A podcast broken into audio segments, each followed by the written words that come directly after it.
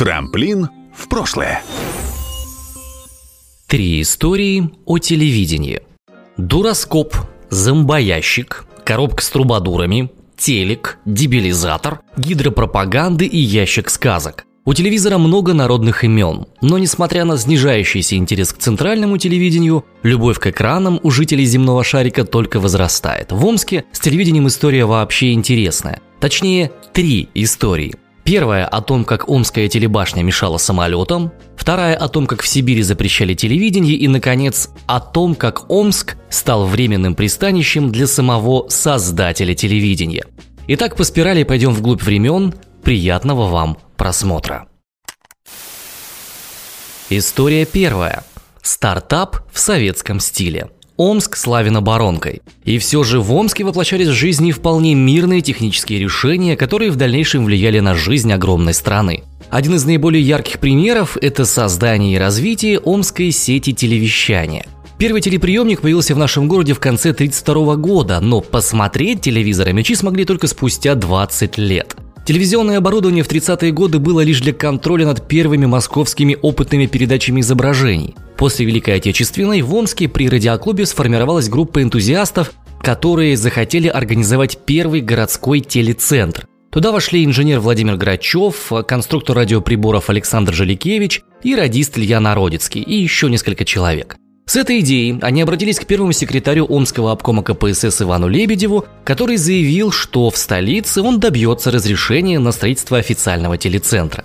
Но Москва, к сожалению, затею не оценила, и, получив отказ, амичи вынуждены были уйти в подполье.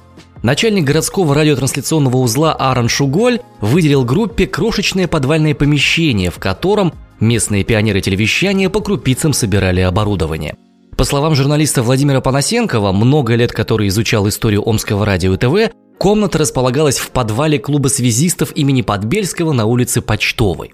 В 1954 году, в День радио 7 мая, в здании на Почтовой состоялась демонстрация телевизионного кино.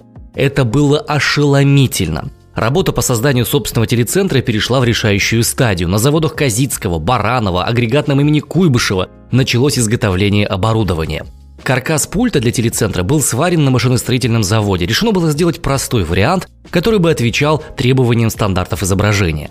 В качестве помещения для первого в Омске телецентра власти города выделили две трехкомнатные квартиры в новом жилом доме по адресу Интернациональная 35. Именно оттуда 6 ноября 1954 года передали телесигнал. И немногие обладатели личных телевизоров смогли увидеть фильм «Анна на шее» с Аллой Ларионовой в главной роли. Но для выхода в эфир нужно было иметь разрешение, которого у наших энтузиастов, увы, не было. Когда про это узнал председатель Госплана СССР Максим Сабуров, он сказал буквально следующее. Рассмотреть, на какие средства был построен любительский телецентр в Омске, виновных привлечь к ответственности.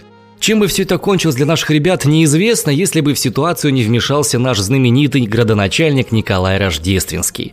На приеме у члена Политбюро Анастаса Микояна он попросил оказать содействие в организации уже легального телецентра в Омске. Микоян внял доводом Рождественского и рекомендовал Сабурову снять резолюцию. А министру связи СССР дал указание подготовить предложение о развертывании 42 телецентров в других регионах страны.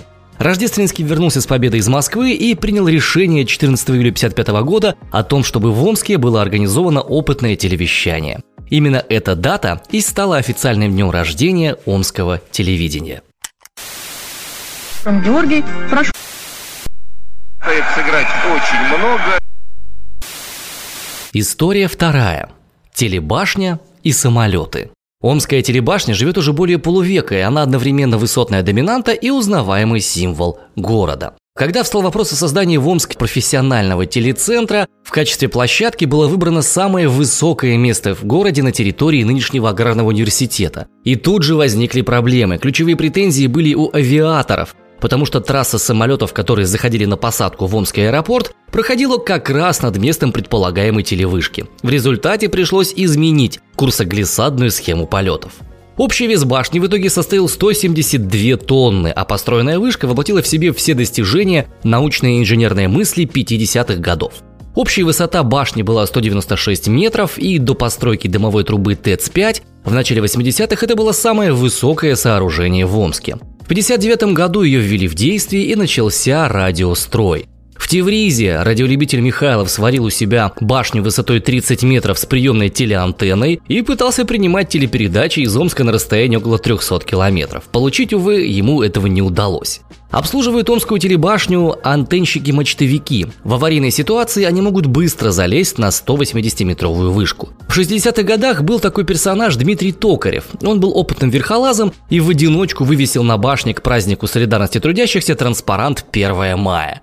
Каждая буква и каждая цифра были изображены на отдельном полотнище красного цвета. Четыре плаката занимали, соответственно, четыре секции вышки. Для того, чтобы эту агитацию закрепить, ему пришлось ходить по поперечным трубам башни диаметром всего 27 сантиметров, как по спортивному бревну, но только на высоте более 100 метров. При этом он даже не пользовался страховочным монтерским поясом, что является грубым нарушением в технике безопасности. И на земле вот этот вот высотный хулиган вместо поощрения получил выговор. История третья. Зоркость Зворыкина. Кто знает, если бы качнулся маятник истории в бурные революционные годы в другую сторону, телевидение могло бы прийти в Омск не в 50-е, а намного раньше, или не прийти вообще. История сослагательного наклонения не знает, ответов не дает, но хранит множество удивительных фактов. Например, о том, что в смутные времена гражданской войны в Омске недолго успел побывать и поработать отец телевидения Владимир Зворыкин. Он был выходцем из богатой купеческой семьи, он окончил Санкт-Петербургский технологический институт и продолжал образование во Франции. Он описывал свои впечатления после октября 17 года так. Становилось очевидным, что ожидать возвращения к нормальным условиям для исследовательской работы в ближайшем времени не приходится. Мне не хочется участвовать в гражданской войне. Я мечтаю работать в лаборатории, чтобы реализовывать те идеи, которые я вынашивал. В конце концов, я пришел к выводу, что для подобной работы нужно уезжать в другую страну. И таковой страной мне представлялась Америка. Путь к мечте был не из легких. От друзей Зворыкин узнал, что американские кооперативные представительства действуют в Омске, который стал центром антибольшевистских сил. Он поехал в Сибирь поездом до Нижнего Новгорода, поками пароходом до Перми, оттуда поездом до Екатеринбурга и уже потом в Омск. Здесь он встретился с руководителями Временного сибирского правительства, интересы которых совпадали с интересами молодого радиоинженера. Антибольшевистское правительство приняло Зворыкина на работу в Министерство снабжения и отправило его за границу для ведения переговоров о поставке в Омск радиооборудования – в составе арктической экспедиции Владимир Зворыкин переправляется в течение полумесяца через Карское море пароходом по Иртышу и Аби к острову Вайгач. Дело в том, что со всех остальных сторон света Омск был окружен. Единственный ход на Большую Землю в другие страны мог быть только через север нашей области. Дождавшись ледокола, через несколько недель Зворыкин добирается до Архангельска, где была размещена войска Антанты, и, получив визу, отправляется в путь. Он делал остановки в Норвегии, Дании, Британии и достигает США. В Америке он занялся изучением радиокомплектования, и, в общем-то, его цель по переезду в спокойную рабочую среду была достигнута, однако вскоре из Сибири поступило распоряжение вернуться в Омск. И хотя в это время временное правительство уже пало и была установлена власть Колчака, Зворыкин, тем не менее, отправляется обратно. На этот раз через Тихий океан, Японию, Харбин и Владивосток. Он вспоминал, люди нуждались в радиоспециалисте, кроме того, я должен был привести некоторые детали радиоаппаратуры. Администрацию Колчака поразила дисциплинированность молодого изобретателя и готовность, с которой он отправился в кругосветное путешествие, чтобы привезти необходимое оборудование. Через некоторое время Зворыкин снова отправляется в командировку в США, и после его приезда в Нью-Йорк осенью 19 года приходит известие о падении Колчака, и необходимость в отправке оборудования в Омск отпала. Ученый решает остаться в Штатах.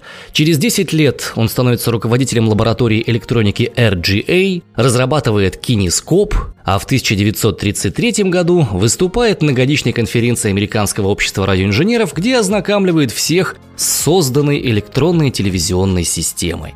Неизвестно, как бы сложилась его судьба, если бы он все-таки вернулся в советскую Россию, хотя в СССР позднее он бывал. Примеров последствий подобных решений много, и все они разное. Вот таким вот удивительным образом наш город связан с основателем телевидения и с тем, что многие интересные инициативы в нем реализуются зачастую не благодаря, а вопреки. Продукция «Трамплин Медиа».